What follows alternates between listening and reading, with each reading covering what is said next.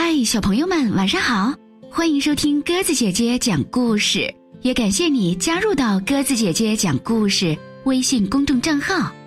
今天晚上我们来讲《糖果屋》，由彭毅主编，格林兄弟原著，意大利保罗·波切蒂诺改编绘本，叶小文翻译，北京联合出版公司出版。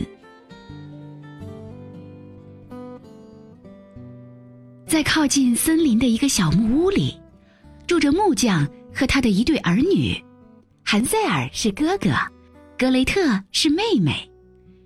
美丽的春天来到了，可是家里的不幸却没有随着冬天而消失，因为爸爸生病了，而且越来越严重。可怜的木匠病得无法工作。也无法照顾韩塞尔和格雷特。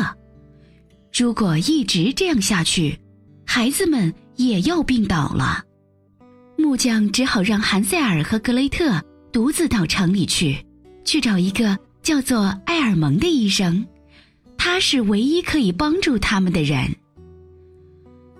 千万记得，要沿着大路走，别跑进森林里，不然。会迷路的。木匠担心不已，不停的叮嘱着他们。韩塞尔和格雷特牢记着爸爸的叮嘱，出发了。但刚走到半路，突然下起了大雨，电光闪闪，雷声隆隆，非常可怕。兄妹俩为了寻找避雨的地方，情急之中忘记了爸爸的叮嘱，不小心。跑进了森林里，他们果然迷了路。在森林里，他们淋不到雨，也听不到雷声，似乎被整座森林团团围住了。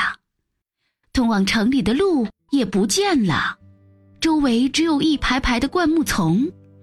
灌木丛的后面，似乎有千百只眼睛正盯着他们。他们开始感到害怕了。不安的念头一直出现在脑海里。怎么办呢？爸爸生病了，会有人来找我们吗？如果我们回不了家，就没有人照顾生病的爸爸了。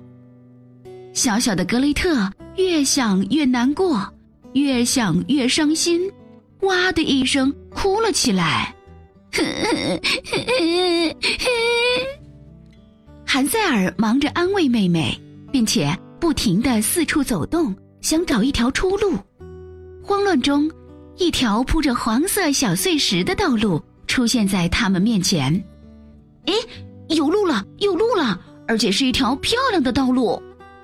兄妹俩实在太高兴了，竟然没有发现这条路把他们带到了森林的更深处。路上的景色十分漂亮，兄妹俩只顾着看。忘记了害怕，突然，眼前出现了一座奇怪的房子。走近一看，房子竟然是用海绵蛋糕做成的。更棒的是，屋顶是一整片棉花糖，四周的墙壁上撒满了白雪一样的糖粉，墙上插满了各种巧克力和棒棒糖，屋顶上的烟囱还是用拐杖糖做成的呢。真像是在做梦啊！兄妹俩又叫又笑的跳着，他们抓下糖果就往嘴里塞，像是要把房子都吃掉一样。他们早就把害怕这回事儿忘得一干二净了。这时，一阵浓浓的香味儿从糖果屋里飘出来，兄妹俩从来没有闻过这种香味儿，他们不由自主地跟着香味。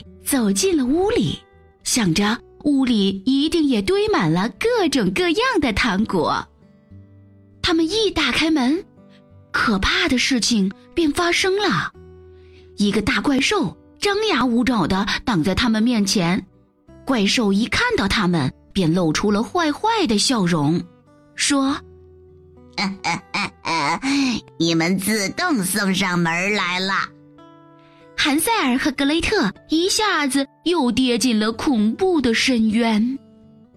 可是他们并没有哭，因为他们看到大怪兽的眼睛竟然是两个裹着糖衣的大苹果。哇，看起来真是太好吃了！兄妹俩兴奋的大叫一声，迫不及待的摘下苹果，大口大口的吃了起来。他们俩的动作实在是太快了，怪兽根本来不及阻止。怪兽没有了眼睛，看不见附近有一大锅热腾腾的水，它跌跌撞撞的走路，一不小心掉进了热水里。怪兽的身子是海绵蛋糕做成的，在热水里很快就化掉了。过了一会儿。锅里传出了阵阵杏仁味儿，还混合着浓浓的枫糖味儿。原来那锅热水已经变成了一锅香喷喷的糖浆。兄妹俩想起了生病的爸爸，如果爸爸可以喝到这么美味的糖浆，一定可以很快好起来。他们赶紧找了个瓶子，装了满满一瓶子糖浆，准备带回去给爸爸。回到家里，兄妹俩将刚才发生的事情告诉了爸爸，还赶快拿出带回来的糖浆给爸爸喝。没想到，这个糖浆真是神奇，爸爸才喝下去没多久，整个人就觉得舒服了很多。全家人又快乐的聚在一起，每个人的脸上都堆满了幸福的笑容。这个时候。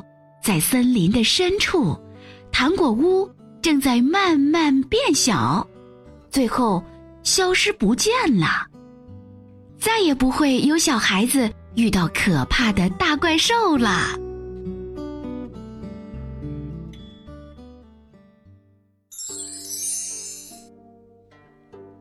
好了，小朋友们，今天晚上糖果屋的故事我们就讲完了，感谢你的收听，明天晚上。我们再见吧，晚安。